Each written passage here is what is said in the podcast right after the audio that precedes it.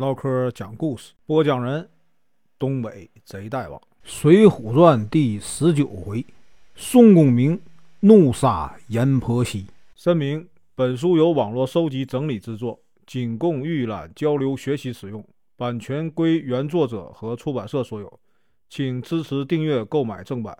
如果你喜欢，点个红心，关注我，听后续。上回说到，晁盖等人想要啊入伙梁山泊，王伦呢妒贤技能，吴用用计，在林冲的帮助下杀死了王伦。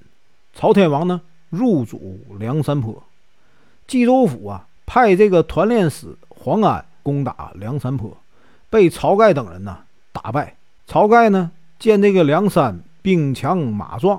就想起了宋江和朱仝的救命之恩，打算呢派人给他们送一些财物，表达感激之情。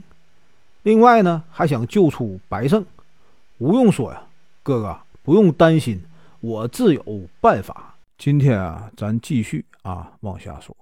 这个冀州太守啊，攻打梁山泊啊失利，朝廷呢又派来一个新任的太守。这个新太守啊，一上任以后啊，下发公文到哪儿呢？所属各县，命令啊各县加强防备。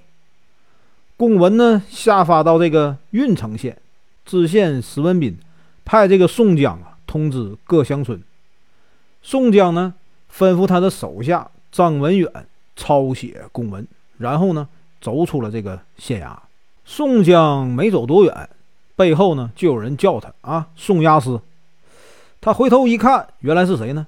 一个姓王的媒婆。这个王媒婆啊，身边还有一个老太婆。王媒婆说：“哎，押司啊，这家啊姓严，从这个京城来，是一家三口。老父亲呢，啊，严公已经前天死了，没钱安葬。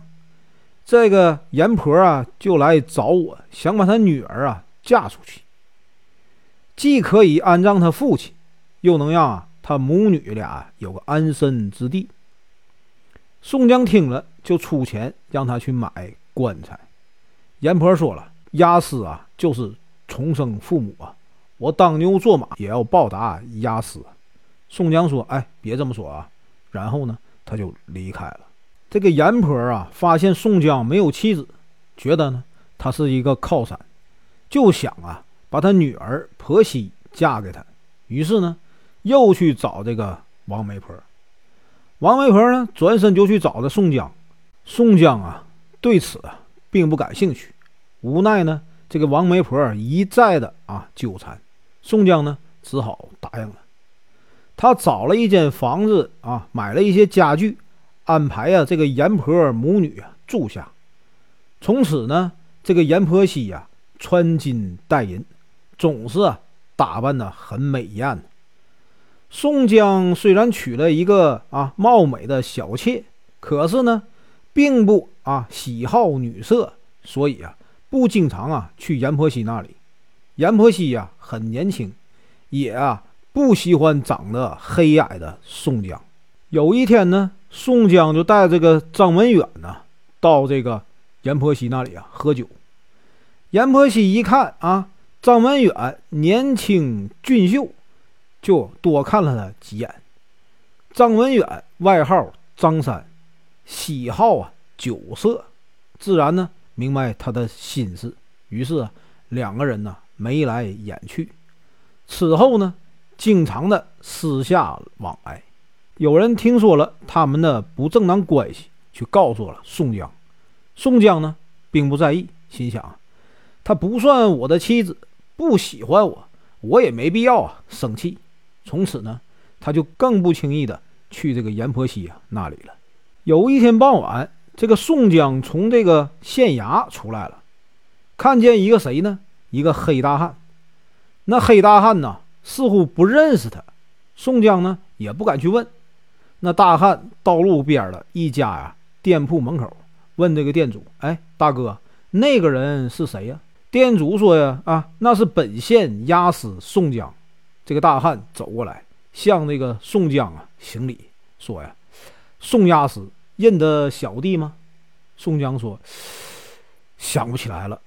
大汉说呀：“我们到那边说话。”他把宋江带到了一条人少的巷子里，进了一家酒店，就向宋江下拜。宋江问：“哎，你到底是谁呀？”大汉说：“小弟就是曹保正庄上的刘唐。”宋江说：“哎，贤弟，你怎么敢来这里呀？不要命了？”刘唐说：“这个曹保正啊，已经做了梁山坡的大头领。”他呀，感激押司的救命之恩，特地派小弟送一封书信和一百两金子前来，顺便呢答谢朱都头。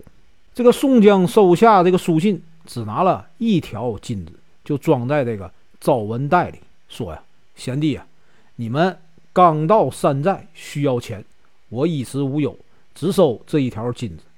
这个朱仝啊，家境。”富裕也不缺钱，你呀不用给他送去了，不用找他了。刘唐怎么劝说呀？这个宋江都不肯多收。于是呢，刘唐把金子重新包好，就和呀宋江辞别了。这个阎婆啊，很长时间没有见到宋江，就担心呢宋江不再为他们母女提供财物，就又去干嘛呀？纠缠宋江，非让这个宋江啊去他家。宋江呢，纠缠不过，只好答应了。阎婆惜一看宋江来了，一副啊无精打采的样子，也不想理他，没看上他呀。阎婆呢，怕宋江生气，连忙让女儿啊陪他喝酒。宋江啊低头不说话，阎婆惜啊也不看他。阎婆问这个女儿：“给这个宋江倒酒啊？”阎婆惜呀说什么也不干。这个阎婆呀，只好自己去倒酒。宋江呢，勉强的喝了几杯，觉得非常尴尬。本文结束，感谢观看，请听后续。